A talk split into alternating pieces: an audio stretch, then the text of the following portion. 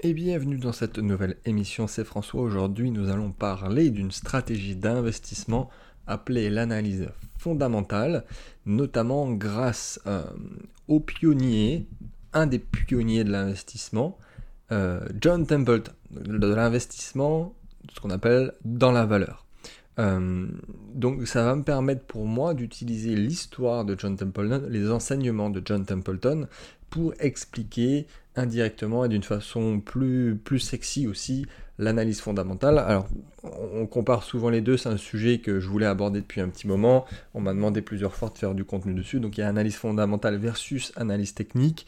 Euh, les deux, des fois, sont comparés. C'est bien d'utiliser les deux parfois. L'analyse fondamentale, c'est en gros quoi acheter, euh, sur quoi il faut se placer, vraiment, euh, qu'est-ce qui a de la valeur versus l'analyse technique où là on est sur quand acheter. Donc à quel moment on se positionne en fonction de la psychologie des marchés. Donc il y en a qui vont faire que de l'analyse technique, c'est-à-dire qu'ils vont même un, projet moyen si on sent que c'est très bon moment de se placer, ça peut surperformer. Très bien. Et à l'inverse, un, analyse, euh, quelqu'un qui va faire une analyse fondamentale peut très bien se dire, ok, je vais pouvoir me positionner sur ce projet parce qu'il est génial, il y a de l'innovation, la, team est géniale, mais c'est peut-être pas le bon moment de pouvoir se positionner dessus au vu de l'analyse technique. C'est très bien d'utiliser les deux, le quoi et le comment. Souvent, il y a beaucoup plus de contenu sur l'analyse technique, sur Internet, sur, il y a plein de contenu sur le trading. C'est le trading hein, en gros, hein, ça c'est sûr. Euh, et les investisseurs à long terme aussi vont utiliser des, outils, des notions euh, assez généralistes pour pouvoir se dire ok c'est le bon moment, c'est maintenant ou justement c'est pas le bon moment. Et ici, on va, euh, on va, on va regarder ce qu'a fait John Templeton, qui est le pape de l'investissement dans la valeur, dans l'analyse fondamentale, dans la value investing, et notamment avec les, euh, les 9 points pour investir comme John Templeton. Ça va être super sympa, surtout en ce moment, euh, dans le contexte actuel, en 2020, dans les années à venir, où plus ça va, plus on est sur soit des supports complètement virtualisés, qui, ne riment plus à rien, on est, complètement déconnecté de l'économie, on le voit, versus, bah, encore une fois, des investissements, qui vraiment euh, sont, sont, de valeur, c'est cash qui est investi dans l'économie réelle, qui représente quelque chose, et plus ça va, plus au final, bah, voilà, on y est, l'analyse fondamentale et l'investissement de valeur prend tout son sens, euh, bah, et, moi, de mon côté, que c'est des, années que je suis tombé sur le profil de John Templeton, que je m'y reconnais, euh, que j'ai approfondi le sujet, que je fais ça à titre personnel. D'ailleurs, pour tous les sujets, hein, ça peut être à la fois très classique, la bourse, les actions, les cryptos, et comme le private equity, l'immobilier, il y a plein de choses à reprendre dans sa vision. Et euh, évidemment, c'est aussi comme ça que, euh, on va dire que j'accompagne notamment les, membres du club Templeton, qui tient son nom de John Templeton, dans euh, les investissements uniquement de valeur et de se positionner sur bah, les meilleures affaires de la planète, en fait, tout simplement. On va en reparler. Alors, petite introduction, on va y aller. Hein. Qui est John Templeton? Avant de commencer hein, sur les 9 points pour investir comme John Templeton, qui est ce gars? Alors, John Templeton, il est né en 1912, une toute petite introduction, hein, t'inquiète pas aux États-Unis et euh, ça va faire presque un siècle. Hein, ça commence à faire pas mal sur, euh, pour avoir des retours et des statistiques sur ce qui se fait et ce qui se fait pas en investissement. Et euh, il y a une anecdote qui revient assez souvent et ça a été un peu le, début de sa carrière d'investisseur. C'est qu'en 39, donc juste au début de la guerre, de la Seconde Guerre, il avait investi 100 dollars dans chaque action à moins d'un dollar pièce à la bourse de New York. Euh, donc il avait investi en gros sur plus de 100 entreprises, donc ça faisait 100 dollars sur 100 entreprises, euh, ça fait quand même 10 000 dollars à l'époque, c'était pas mal, il faudrait peut-être même rajouter un zéro pour essayer de comparer à aujourd'hui, et euh, bon, il y en a plein qui ont fait faillite, mais c'est pas le but hein, d'ailleurs de, vouloir avoir 100% de réussite, hein. on peut même avoir une majorité de faillites, mais quand même surperformer, parce que celles qui restent, elles, ont explosé. Et donc 4 ans plus tard, vers la fin de la guerre, euh, ses actions avaient fait plus de 400%. Donc il, avait transformé 10 000 en 40 000 en 40 ans, euh, en 4 ans, pardon, et euh, c'était le début de sa carrière sur l'analyse fondamentale et surtout sur des points sur lesquels on va revenir sur quand se placer, pourquoi et comment on fait pour se comparer aux autres.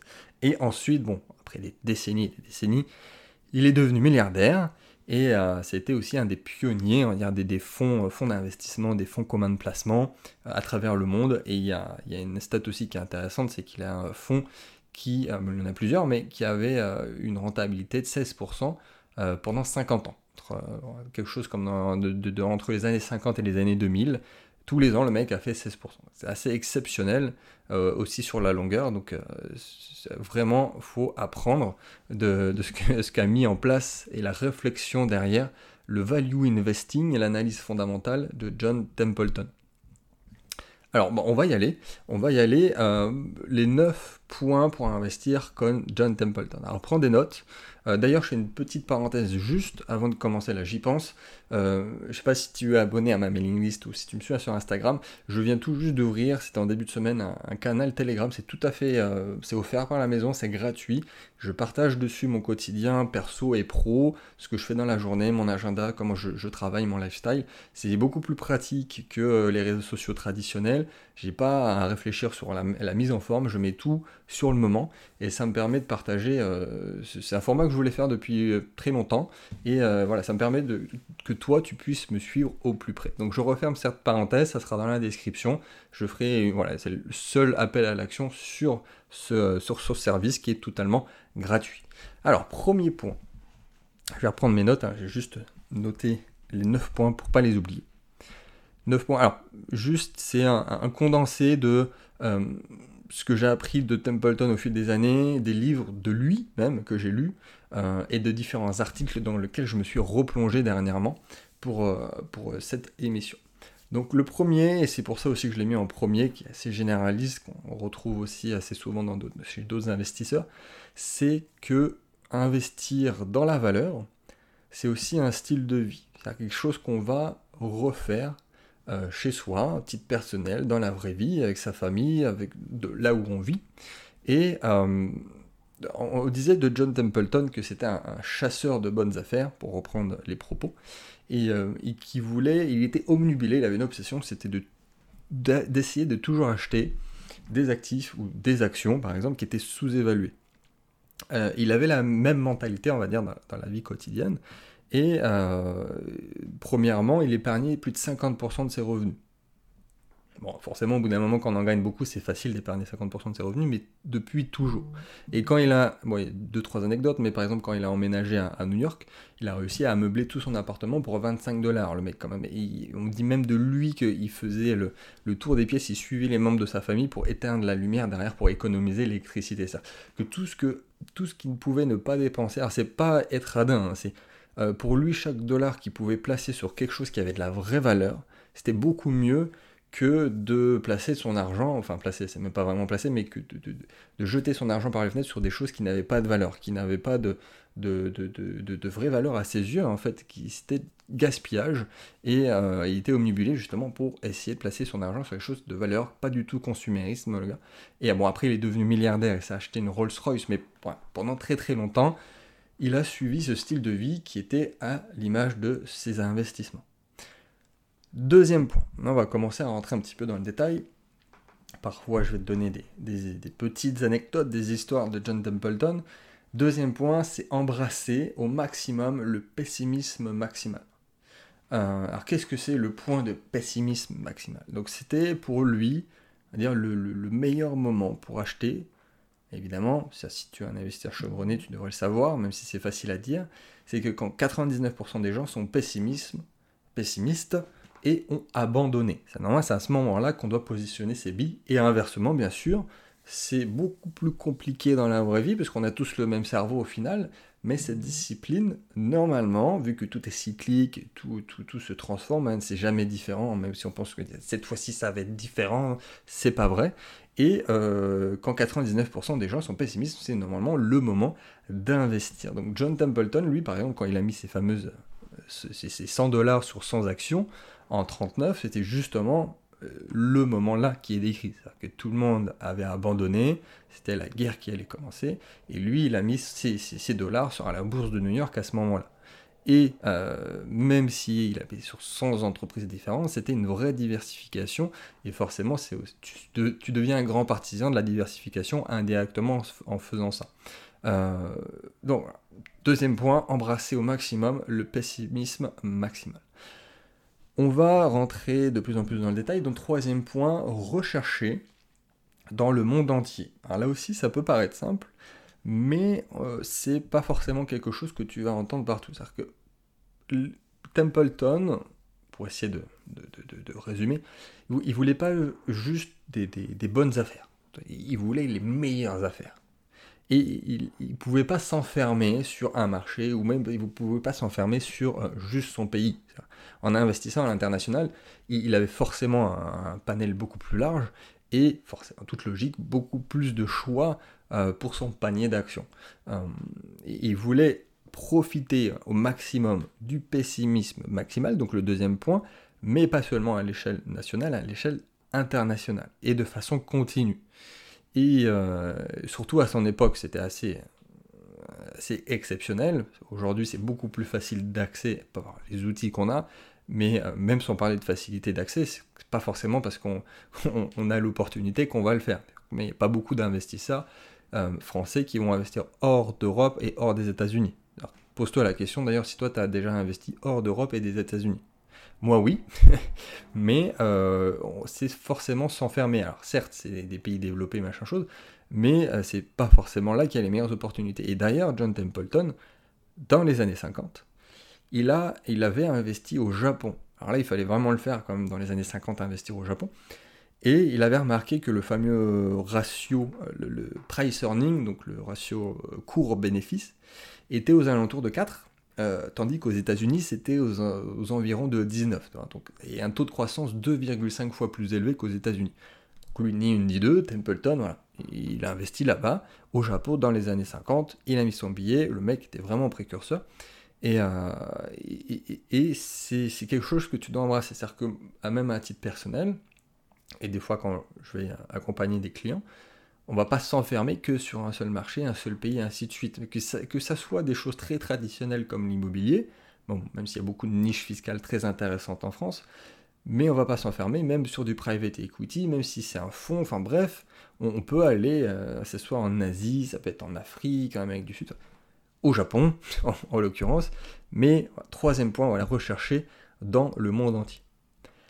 Quatrième point, alors là on tombe un tout petit peu dans le développement personnel, mais je vais te l'expliquer du point de vue euh, Templeton, c'est que tout est, dans sa, tout est dans ta tête.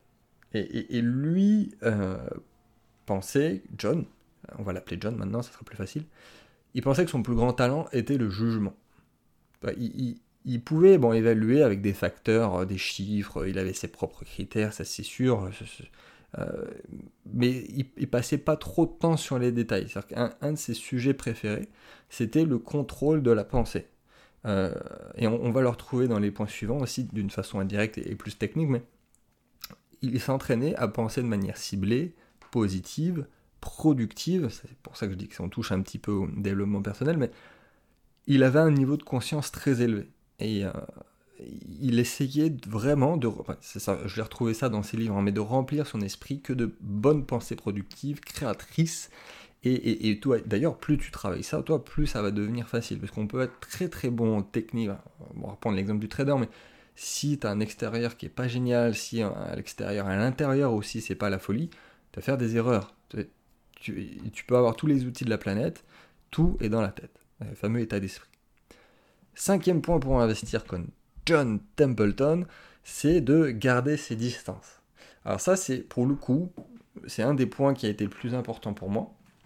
Encore une fois, quand, dit comme ça, ça a l'air facile, mais euh, j'essaye vraiment tous les jours, euh, peut-être pas tous les jours, mais de, le garder, de le mettre en place. petite histoire, donc en 68, Templeton, John, pardon, on l'appelle Johnny, John, il est à New York, et il a déménagé en 68 pour aller aux Bahamas. Et à ce moment-là, le, bilan de performance du fonds de, Templeton, euh, là je dis Templeton, c'est le Templeton Growth Fund, il s'est amélioré. Il s'est drastiquement amélioré au moment où il a commencé à gérer depuis les Caraïbes.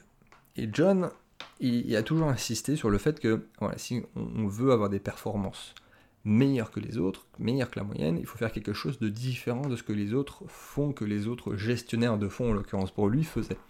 il a constaté qu'en en vivant aux Caraïbes, sur une île, non seulement bah, c'était très, très sympa, c'était en plus créateur, hein, pensée créatrice sur le quatrième point, mais surtout il était loin de la foule de Wall Street, il était loin de New York, il était loin de la foule trépidante, et il était beaucoup plus facile pour lui de, de maintenir le détachement nécessaire pour être, euh, pour être un investisseur de valeur, être un, investi un investisseur contrarien. C'est un terme aussi qu'on retrouve souvent sur, euh, sur les marchés.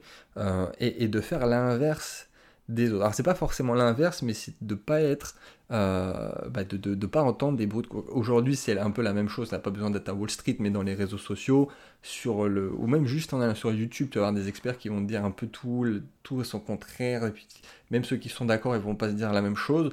Et, euh, et ouais, c'est pas un hasard si au final il y a beaucoup d'investisseurs de valeur, euh, des investisseurs qui utilisent l'analyse fondamentale, comme Warren Buffett d'ailleurs, qui, qui ont fait le choix de ne pas s'installer à New York, mais volontairement.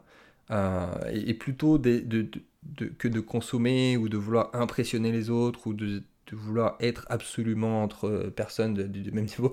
Et voilà, se concentrer sur ce qu'ils voulaient vraiment dans la vie et se détacher, de garder la distance pour être seul avec ses critères, seul avec ses chiffres, euh, seul dans sa tête avec le, critères de recherche tout simplement et ses analyses. Donc c'était le cinquième point, garder ses distances.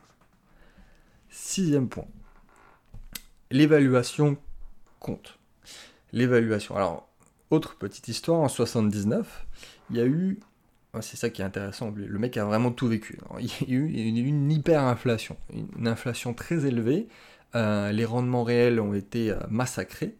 Forcément, toute logique, les actions elles sont tombées, et euh, tous les actifs réels de valeur, de refuge, matières premières, immobiliers, sont devenus beaucoup plus populaires. Jusqu'ici, assez logique, vu que tout est cyclique. Normalement, si t'es pas trop trop jeune, tu as peut-être connu euh, une crise, à chaque fois c'est la même chose.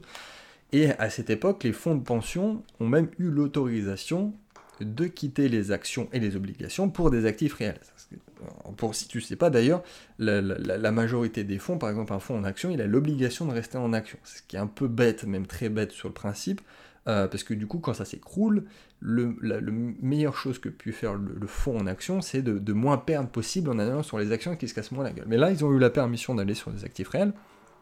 Et John, à ce moment-là, il a vu que bah, c'était un signe que le point de pessimiste maximal était proche et que les dernières réserves en action étaient prêtes à être vendues et quitter le marché. Donc lui, il avait ses critères, si je vais pas tout donner, mais globalement, le, évidemment, le ratio qu'on a donné tout à l'heure, le ratio PE, euh, des mesures de valorisation comme le, prix, le, flux de trésorerie, enfin, il, avait euh, des chiffres, des critères. Voilà, il ne faut pas changer de chemin en cours de route.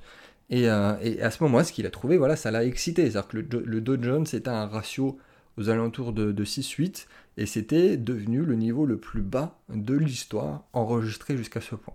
Donc forcément, lui, en toute logique, il a ses chiffres, il n'avait pas un tableur Excel, mais presque, et euh, c'était pour lui très attractif.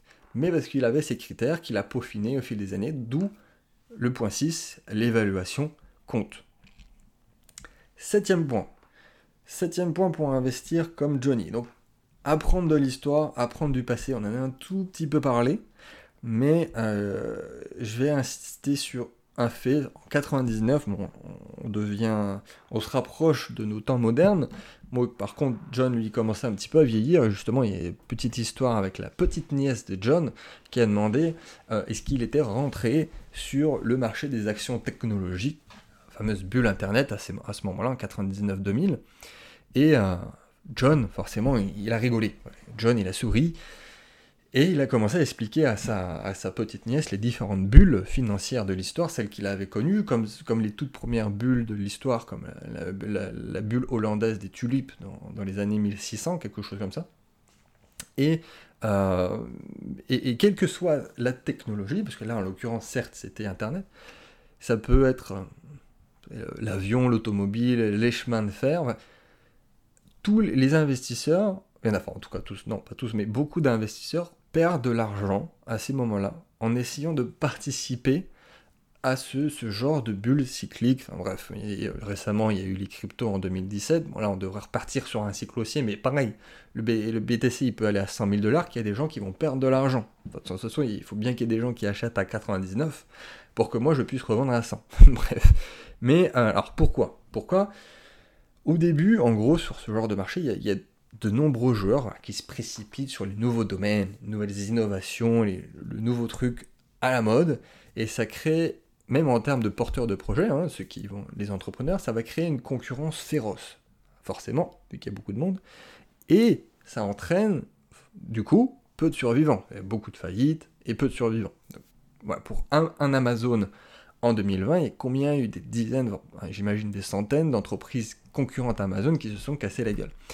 Et dans le même temps, ces nouvelles entreprises font souvent bah, l'objet d'offres de plus en plus élevées, et ça reflète l'optimisme justement débordant qui les entoure à ce moment-là.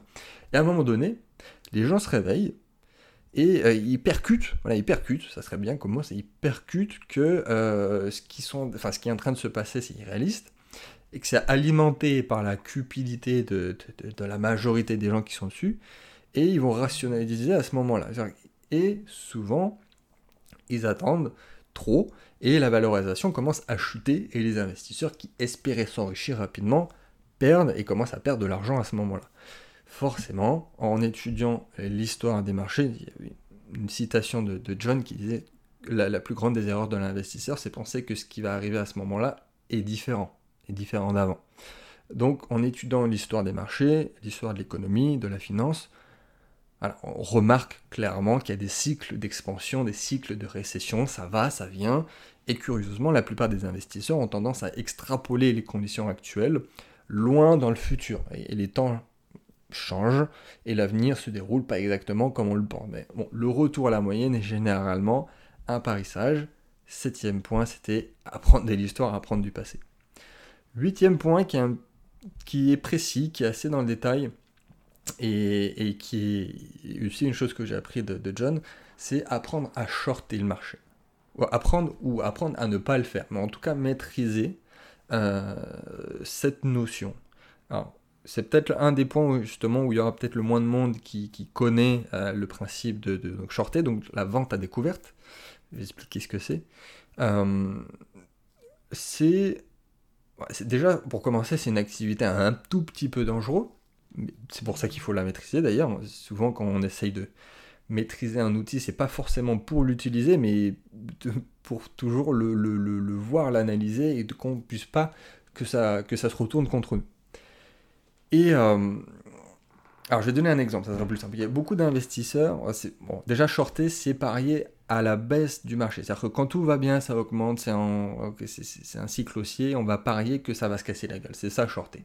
Euh, c'est l'inverse de l'investisseur à long terme qui lui va se dire ok je crois au futur qui sera euh, plus beau que actuellement. Quelqu'un qui va shorter, il va dire l'inverse. C'est-à-dire que là tout va bien, mais moi je, dis que ça va être moins bien demain.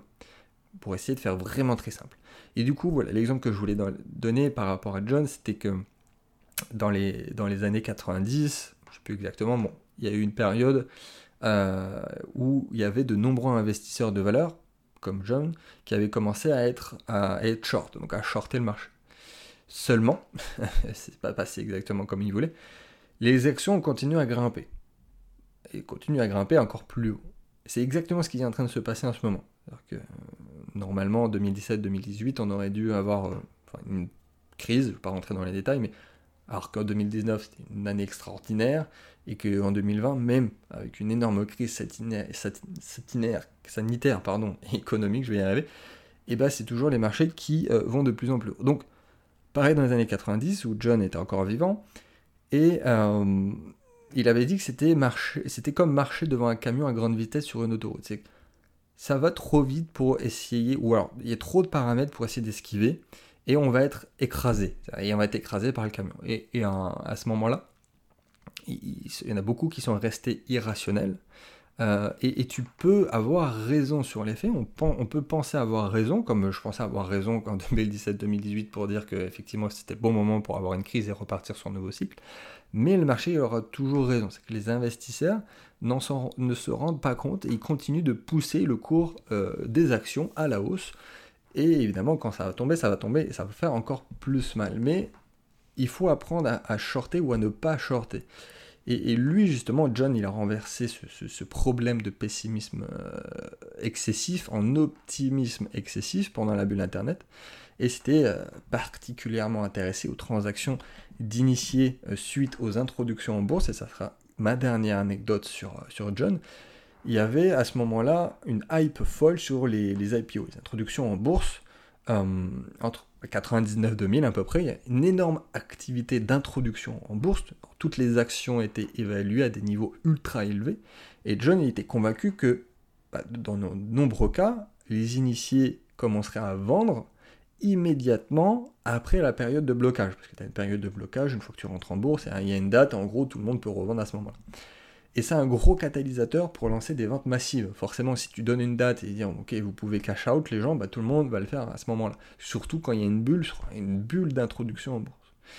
Et, John, il a recherché toutes les expirations de blocage et s'est concentré sur les actions dont le prix avait augmenté au moins trois fois. C'est tout simple, hein, les critères. Alors on retrouve le point précédemment où on avait dit qu'on avait des critères, c'était important.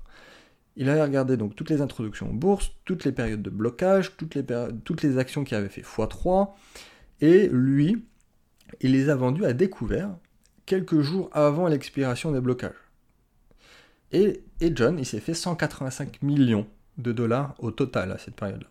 Donc en pariant à la baisse, en pariant que les autres allaient se casser la gueule. Donc techniquement, il n'a pas, pas porté sa pierre à l'édifice en donnant de l'argent à des entreprises, même si c'était la plupart, c'était n'importe quoi mais justement, il, savait, il savait, il savait shorter, ou il savait qu'il ne fallait pas shorter par moment, mais là, il savait, et il était conscient des dangers, certes, mais il, a fait 185 millions, justement, sur le fait que les gens étaient ultra optimistes, optimisme excessif, certes, mais euh, il, s'était informé, il s'était formé sur le bon moment pour shorter ou pas.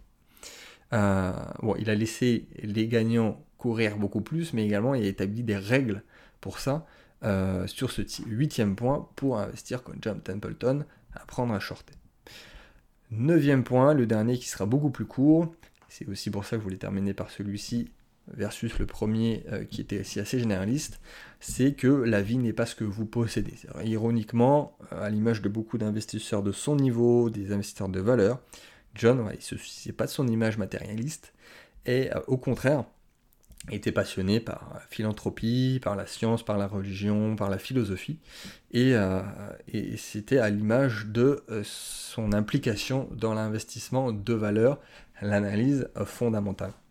Évidemment, tu peux toujours aller creuser le sujet pour avoir des, vrais critères, euh, notamment dans tout ce qui se fait en equity, private equity, en startup, que moi-même j'utilise, mais te faire tes critères, reprendre les critères qui fonctionnent, et là se dire qu'effectivement, euh, la plupart du temps, quand on investit tout au début, il n'y a plus, besoin de se, positionner sur la question est-ce que c'est le bon moment techniquement, sur l'analyse technique, parce qu'on est tout début, donc il reste plus que l'analyse fondamentale, et c'est à ce moment-là que euh, bah, il n'y a pas d'autres domaines en fait dans l'investissement qui apportent des retours sur l'investissement aussi énormes que de se positionner sur des projets innovants, euh, de valeur, dans l'économie réelle et d'injecter son argent là-dedans. Ça fait d'autant plus plaisir de donner son capital, de donner évidemment, c'est pas gracieusement, mais euh, d'injecter son capital sur ce genre de projet. Donc pour récapituler ces 9 points, on va dire, trois, trois choses s'en ressortent.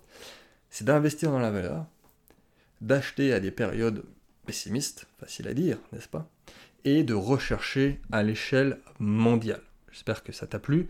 Euh, donc investis au paroxysme du pessimisme et vend au paroxysme de l'optimisme. N'hésite pas à me poser tes questions euh, si tu en as, bien sûr, dans les commentaires.